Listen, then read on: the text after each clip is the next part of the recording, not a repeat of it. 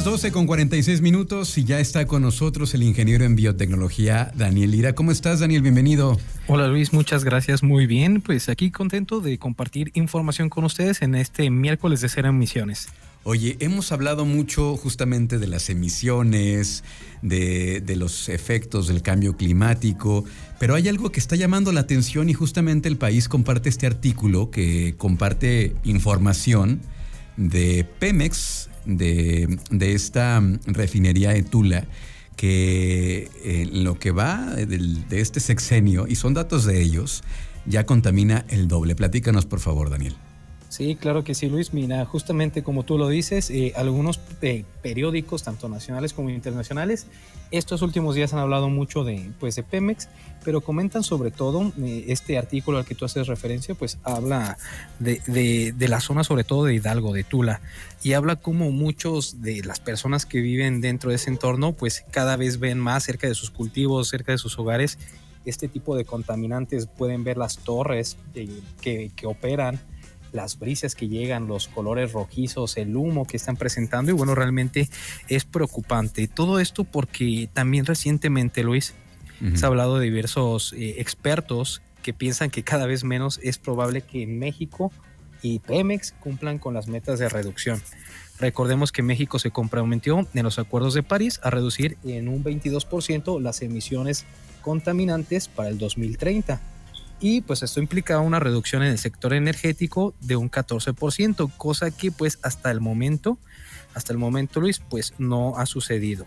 Queremos mencionar que desde que se hizo este acuerdo y también en el 2017, bueno, Pemex ya eh, era una de, de, las principales compañías o bueno, emisoras de contaminantes a nivel mundial, lo que ha causado pues grandes alarmas y es que esto afecta, pues obviamente al medio ambiente y pues no se ha visto bien de parte de México, pues la parte en la que nosotros nos hemos comprometido a una, a una reducción de esta contaminación.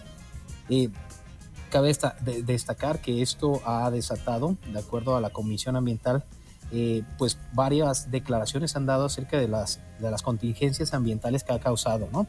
Y pues de que se ha duplicado el máximo permitido y hasta incluso un 18% del dióxido de azufre que se respira en la capital tiene su origen en la zona de Tula, o sea, eh, todo el viento que se mueve, toda la atmósfera, las condiciones atmosféricas han llevado a, la capital todo este tipo de contaminación, o sea, realmente está eh, afectando una amplia zona que viene desde Tula, ¿no?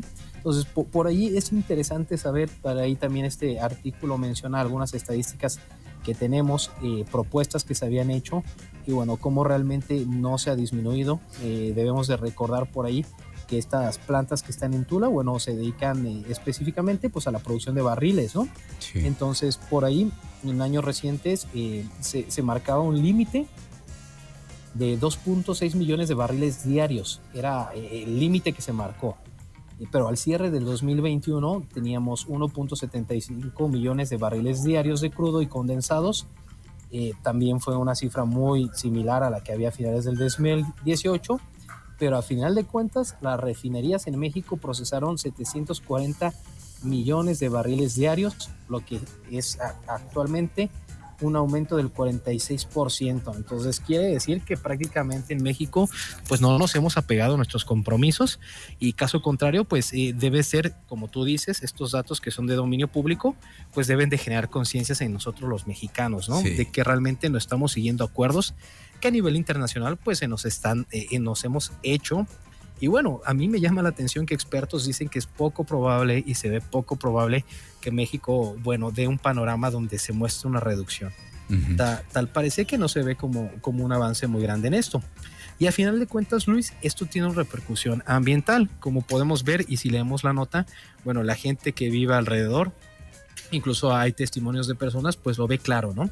En tanto la temperatura, cómo se ve el cielo, que incluso muchas veces en ciudades nosotros lo hemos podido notar, ¿no? Cierto tipo de nubosidad que se ve, ciertos tonos de cierto color que son muy ligados al, azufre o al CO2 presente en la atmósfera y que dañan no solamente a la ciudad, sino dañan a otras ciudades que están alrededor, que al final de cuentas también dañan la salud de las personas, pero también en muchas ocasiones del suelo mexicano.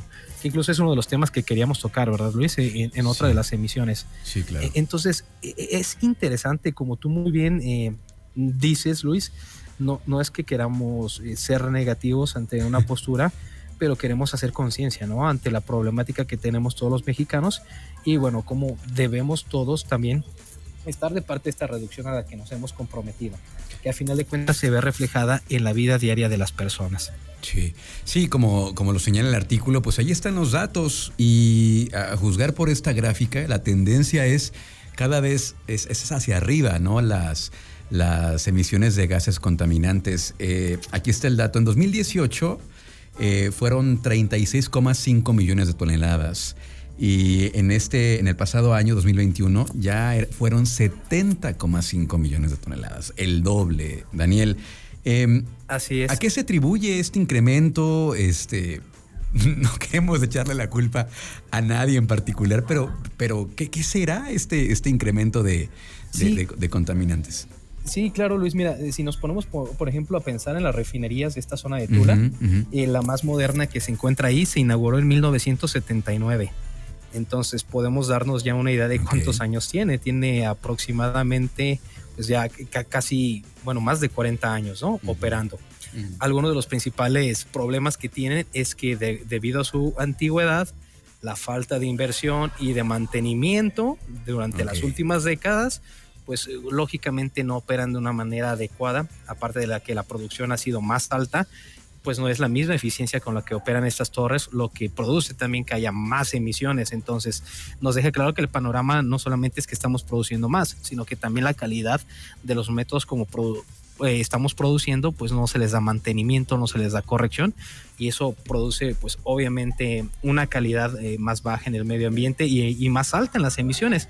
De hecho, por ahí se, se, muestra lo que sería eh, lo, que mencionan las personas y dicen cómo a veces los sonidos, los olores, hasta incluso han pensado, han llegado a pensar que va a estallar, ¿no? La planta por todo este tipo de, de, cuestiones que la gente que vive alrededor vive, ¿no? A veces hasta de sonidos a mitad de la noche, los olores que les llegan. Pero sí, no queremos, como tú dices, Luis, echarle la culpa a alguien, pero pues sí, nosotros nos metemos a estos datos que son públicos, abiertos a, todo público, nos daremos cuenta que es una falta de mantenimiento y una poca perspectiva hacia la mejora, eh, podemos decir, que, tengamos en la metodología como producimos energía. Ok, digamos que son varios, varios factores. Por un lado, una refinería que ya tiene muchos años funcionando, por otra parte el incremento de, la producción y por otra parte la falta de mantenimiento han dado como resultado este incremento en las emisiones de gases contaminantes. Sí, justamente Luis. De, hecho, por ahí si vemos el informe del año pasado, tan solo hubo 122 accidentes registrados eh, en 2021 donde hubo lesionados y muertos. Por ahí también habíamos platicado el año pasado de, de algunos incidentes pero dejan ver que esta tasa de incidentes es muy alta y se deriva también muchas veces por la falta de mantenimiento que se le da a las plantas. Entonces es un, dato bastante alto como referencia a la que tienen las plantas de este tipo productoras de petróleo, y porque sí es algo muy grave y pues deriva de, de una premisa y un problema muy simple, ¿no? La falta de mantenimiento. Bueno, pues muchas gracias Daniel, como siempre. ¿Cómo los encontramos a ustedes Claro que sí, Luis. Nos encuentran en Facebook, Twitter e Instagram como EcoScience Lab. Gracias, Daniel. Un abrazo. Aquí nos escuchamos la próxima semana. Hasta luego, Luis.